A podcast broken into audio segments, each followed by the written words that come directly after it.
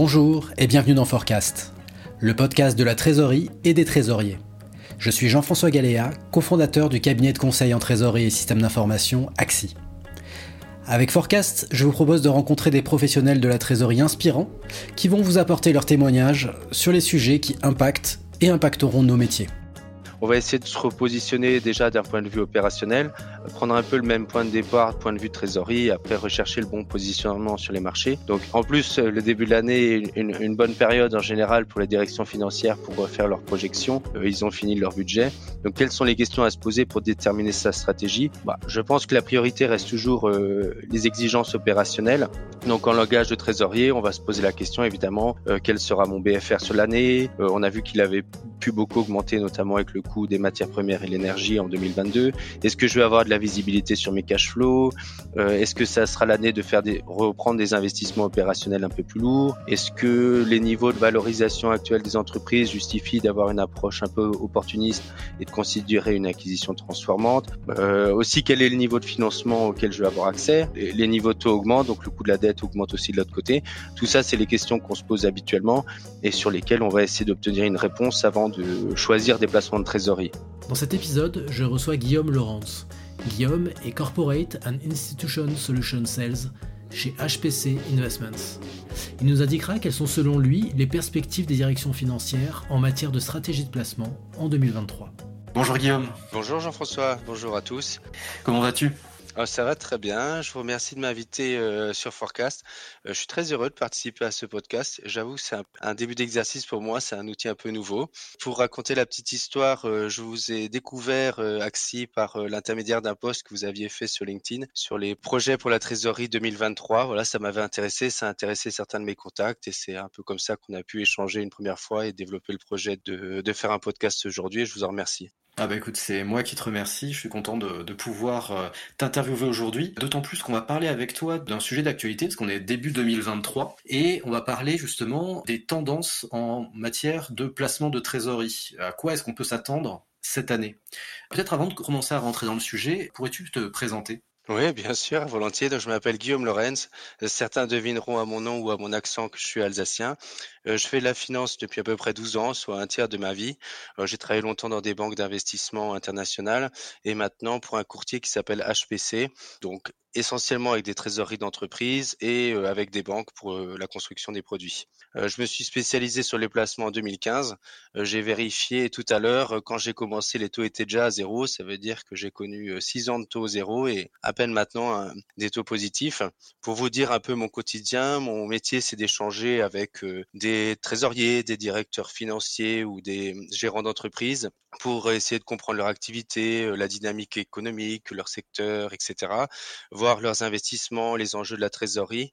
Et par ces échanges avec ces interlocuteurs et interlocutrices, euh, c'est aussi des femmes. Euh, en réalité, je ne connais pas les statistiques, mais pour moi, c'est à peu près 50-50. On essaie de construire une vision à 360 degrés de l'activité économique et des marchés financiers de l'autre côté pour construire des placements de trésorerie pertinents. D'accord, très bien. Avant de parler de, 2023, on va peut-être faire un petit récapitulatif de 2022. Est-ce que tu peux euh, rapidement nous, expliquer quelle a été la situation en 2022 et quelles ont été les grandes tendances en matière de placement? Oui, bien sûr. Bon, par mon expérience, ça fait plusieurs années que j'échange avec certains trésoriers, on va les appeler comme ça. Longtemps, ils m'ont dit, euh, Guillaume, ce que je vais te demander est impossible. Hein. Tu vas devoir me trouver un placement à court terme, rémunérateur et sans risque. Cette situation a beaucoup évolué en 2022. Euh, le paradigme des taux a complètement changé et maintenant, on arrive à trouver des solutions intéressantes. Donc, l'idée, c'est de voir euh, comment, en se reposant sur 2022, euh, la situation a évolué et quels ont été les enjeux au niveau des trésoriers? 2022 a, été une année tellement de transition et intense que, en regardant déjà 2022, on va, on peut comprendre les enjeux pour 2023. Bon, moi, j'essaie toujours de commencer par la réalité opérationnelle de la trésorerie et ensuite s'adapter au marché. Donc, surtout que si on peut faire le point sur ceux qui ont eu raison et qui sont dans la situation la plus confortable aujourd'hui, en réalité, de mon expérience, ce sont ceux qui sont plutôt rester court terme et liquide. On, trouve toujours de l'optimisation. Parfois, il y a des arbitrages qui ont fonctionné, mais ceux qui ont respecté ces principes fondamentaux de la gestion de trésorerie, aujourd'hui, on les mains libres pour être plus disponibles. Ou à l'inverse, on garde des contacts avec des entrepreneurs qui peuvent être, eux, beaucoup plus ambitieux en termes de placement. On, ils vont investir sur des actifs avec des rentabilités beaucoup plus élevées. on parle ici de 10-20%, mais on appelle ici plutôt à l'aspect entrepreneur des interlocuteurs et une approche spécifique pour certaines positions de trésorerie ou à des niveaux différents, quoi, plutôt au niveau de holding que d'entité opérationnelle. Donc 2022 a été une révolution. jamais les taux n'ont monté si vite on a tendance à dire que la BCE a eu du retard toute l'année sur ses hausses de placement et que 75 bips pouvait paraître lent à un moment donné, mais la réalité c'est que c'est extrêmement rapide, deux hausses de 75 bips et une hausse de 50 points de base qu'on a vu euh, à partir de l'été, euh, c'est du jamais vu historiquement. D'ailleurs, vous avez certainement pu le ressentir. Où est-ce qu'on en était en début 2022 euh, Le marché était inondé de liquidités et les directions financières avaient renforcé leur trésorerie, euh, notamment suite à l'expérience de 2020-2021. Euh, pour vous donner une petite statistique, on commence l'année avec des entreprises qui ont une trésorerie liquide qui représente à peu près 50% de leur dette. Ça, c'est les chiffres pour le SBF 250. si vous faites un rapide calcul par rapport à votre trésorerie à vous ou à une situation plus personnelle, ça veut dire des réserves de trésorerie liquide extrêmement importante. Donc en théorie, c'est un sujet qui est important pour la trésorerie quand on a tellement de trésorerie à, gérer. Mais dans les faits, euh, mes clients me disaient encore à ce moment-là, euh, vu le niveau de taux, les placements de trésorerie représentent que 5% de mon activité. Pour revenir un peu en arrière, euh, le Ribor est resté négatif jusqu'à fin avril à moins 0,40. Il a commencé à passer positif en juillet 2022, puis a augmenté d'ici la fin de l'année. Euh, le taux 3 ans, lui, a connu un premier pic à partir de juin au niveau d'un 50, puis le creux de l'été.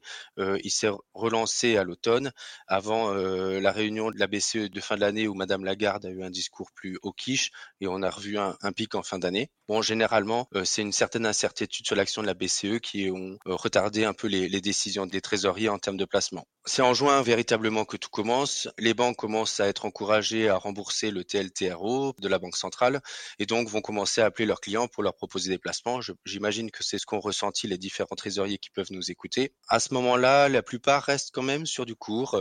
Euh, ils se positionnent à un mois et trois mois. Euh, on suit l'évolution de l'Euribor. Les clients sont plutôt friands d'update et on, arrive à des produits qui rentrent dans la politique de placement des groupes. Maintenant, euh, chacun est différent, mais quand vous recevez à chaque nouvelle update euh, des taux qui montent, est-ce que vous vous attendez, vous investissez? Bon, jusqu'à octobre-novembre, la plupart ont attendu. néanmoins, vous allez commencer à faire le point sur vos DAT, CAT et calculer les bénéfices de repositionner ces positions-là. Donc c'est vraiment sur le dernier trimestre que toi tu as senti que euh, les placements revenaient, que les, trésoriers euh, seraient intéressés à placer euh, leur trésorerie? Voilà, exactement. C'est sur le dernier trimestre où on a été plus confortable sur le, rythme de hausse de la BCE. On pourrait revenir plus en détail tout à l'heure que les clients étaient plus actifs, on va dire. Ils se sont posé la question avant, mais c'est là où ils ont pu prendre des décisions et commencer ce processus-là. Bon, évidemment, certains ont voulu ressentir les bénéfices des hausses sur les intérêts financiers à percevoir déjà en 2022. Et tu penses que c'est une question de niveau de taux ou de confiance dans l'évolution des taux et dans le, ce que justement les BCE euh, étaient en train de mettre en place? Les deux réponses sont justes. Euh, quand on se repositionne d'un point de vue trésorier, je pense que c'est aussi une confiance vis-à-vis de, des projections qu'ils pouvaient faire sur 2023. Et donc, euh, c'est un peu l'enchaînement qu'on va pouvoir avoir par la suite, euh, en comprenant les questions qu'ils se posent et comment préparer leur stratégie. À partir du moment où ils ont un certain confort sur la activité opérationnelle, c'est là aussi qu'ils ont pu se repositionner. D'accord. Pour vous donner une, idée, hein, alors on commence 2023 là avec des DAT, CAT qui dépassent les 3%. Euh, quand on voit les différentes annonces de la BCE, c'est des niveaux qui sont au-dessus de ce qu'on appelle le taux pivot et des billets de trésorerie qui à 3 mois sont aux alentours de 2,50, à 6 mois à 3% et à un an on peut déjà aller chercher du 3,50. Maintenant qu'on a vu 2022, euh, qu'est-ce qui peut raisonnablement nous attendre en 2023 Si jamais tu étais en, face euh, d'un trésorier aujourd'hui, quelles seraient les questions que tu penses qu'il devrait se poser? Pour justement déterminer sa stratégie de placement c'est une excellente question. On va essayer de se repositionner déjà d'un point de vue opérationnel, prendre un peu le même point de départ, point de vue trésorerie, après rechercher le bon positionnement sur les marchés. Donc, en plus, le début de l'année est une, bonne période en général pour les directions financières pour faire leurs projections. Euh, ils ont fini leur budget. Donc, quelles sont les questions à se poser pour déterminer sa stratégie? Bah, Je pense que la priorité reste toujours euh, les exigences opérationnelles Donc en langage de trésorier, on va se poser la question évidemment euh, quel sera mon BFR sur l'année? Euh, on a vu qu'il avait pu beaucoup augmenter, notamment avec le coût des matières premières et l'énergie en 2022. Est-ce que je vais avoir de la visibilité sur mes cash flows? Euh, Est-ce que ça sera l'année de faire des reprendre des investissements opérationnels un peu plus lourds? Est-ce que les niveaux de valorisation actuels des entreprises justifient d'avoir une approche un peu opportuniste et de considérer une acquisition transformante? Aussi, quel est le niveau de financement auquel je vais avoir accès? Les niveaux taux augmentent, donc le coût de la augmente aussi de l'autre côté. Tout ça, c'est les questions qu'on se pose habituellement et sur lesquelles on va essayer d'obtenir une réponse avant de choisir des placements de trésorerie. D'un point de vue produit, l'avantage, c'est que maintenant, comme on l'a dit, le nouveau paradigme de taux fait que bah, vous serez dans les règles. On dit souvent, euh, en tant que père de famille, je connais bien que pour que les, enfants soient plus libres, il faut avoir un cadre qui est bien défini. Là, euh, on cherche plus le mouton à cinq pattes euh, pour trouver un placement qui va être rémunérateur. Les stratégies euh, seront plus simples. L'idée, c'est vraiment de définir comment en profiter. Donc la question que tu posais concernant les projections, certains ont dû voir cette vidéo euh, des différents présidents français qui, dans leurs vœux, euh, annonçaient en fin d'année que l'année va être terriblement difficile, mais que l'année prochaine serait pleine d'espoir. Bon, les analystes financiers, c'est un petit peu pareil, mais au-delà de la question de récession ou non, euh, tout de même, le risque d'un événement avec un impact économique brutal est beaucoup plus modéré actuellement et on est plutôt confortable là-dessus. si l'Eurostox fait plus 8% depuis le début de l'année, je pense que c'est un peu le reflet de cette D'accord. Donc euh, globalement, euh, malgré ce qu'on a pu vivre euh, là ces dernières années, ce que tu dis, c'est que le, consensus est plutôt sur une année plus clémente que ce que l'on vient de vivre. Oui, exactement. Donc en tout cas, les investisseurs font ce pari et de mes échanges avec les directions financières, c'est aussi ce que je ressens. Le premier, c'était la question vis-à-vis de la Banque centrale, c'est que effectivement les hausses de taux vont continuer, mais on est beaucoup plus confiant sur le rythme qui va arriver. Le deuxième pari, c'est que bon, il y a un risque de récession. En général, les, les analystes étaient plutôt à 50-50, mais ça va être un, un, atterrissage en douceur et pas une récession assez violente.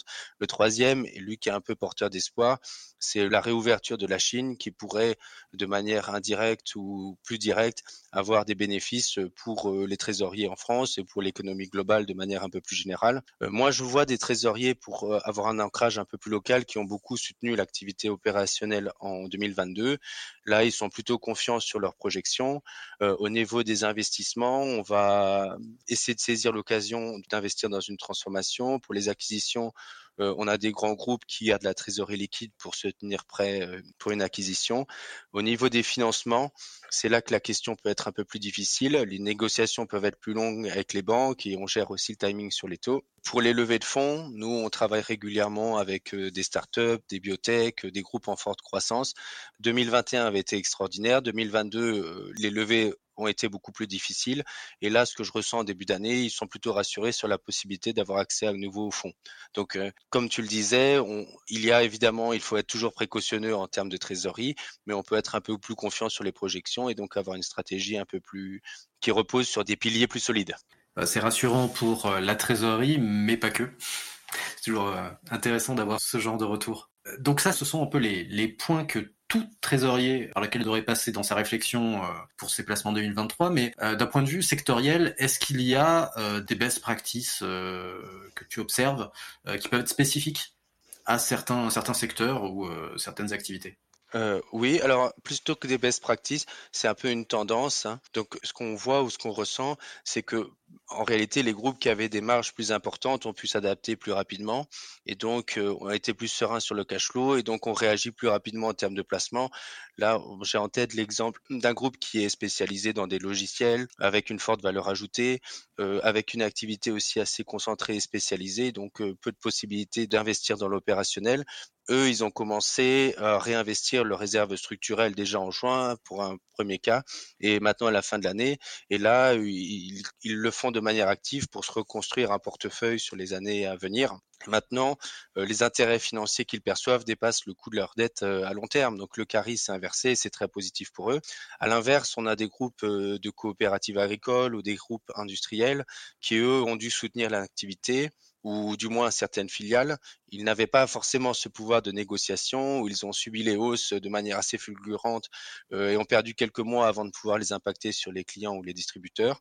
Ben là, ils pensent que les hausses vont pouvoir passer, ils vont retrouver un certain volant de trésorerie qui vont leur permettre de faire quelque chose.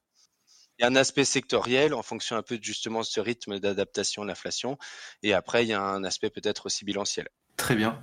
Et au niveau de la BCE, comment ça se passe? Quelles sont ses projections pour 2023 ben, selon les, les, économistes qui sont interrogés régulièrement par euh, Bloomberg, en, ce moment, le, le, niveau de taux qu'on attend de dépôt, c'est 3,25 d'ici le mois de juin, euh, par le biais de deux hausses d'un demi-point euh, lors des réunions de février et mars, suivi de 25 points de base en mai au juin. Donc on voit que les hausses continuent, mais disons que le rythme se ralentit. Et à partir de T3, la banque pourrait commencer un premier mouvement de baisse. Les marchés sont confiants dans cette approche et vraiment dans la possibilité que, un peu en suivant le rythme de la Fed, les taux pourraient même baisser à partir de la fin de l'année. On peut quand même se poser la question est-ce qu'on va trop vite? Euh, La réalité, c'est que je pense qu'il y a eu une telle angoisse de l'inflation euh, rationnelle ou irrationnelle que euh, certains ont pu avoir l'impression que les prix n'allaient jamais s'arrêter de monter, alors que là, on est sûr que ça va refluer ou quasiment sûr.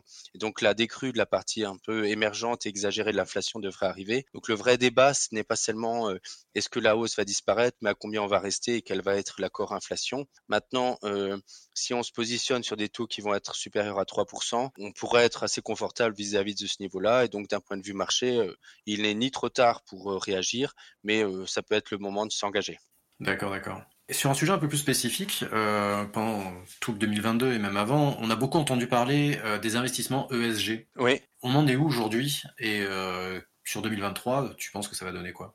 Alors, d'un point de vue des investissements ESG, quand les taux étaient négatifs, le choix d'un investissement ESG a souvent été une motivation supplémentaire pour essayer de regarder euh, différents types d'investissements et voir considérer des investissements euh, plutôt moyen terme. Donc, euh, on a essayé de construire des formules de placement ou de proposer des solutions qui allaient dans ce sens-là.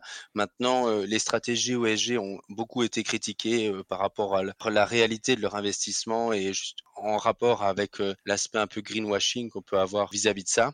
Aussi, euh, sur un simple comparatif, si on regarde les titres de l'énergie, ils ont extrêmement bien performé euh, en 2022 et donc la comparaison assez difficile, en tout cas sur les performances. Maintenant, ce qui est établi et accepté par le marché, c'est que si on prend en compte ces critères de sustainability, la plus-value créée à moyen terme va exister.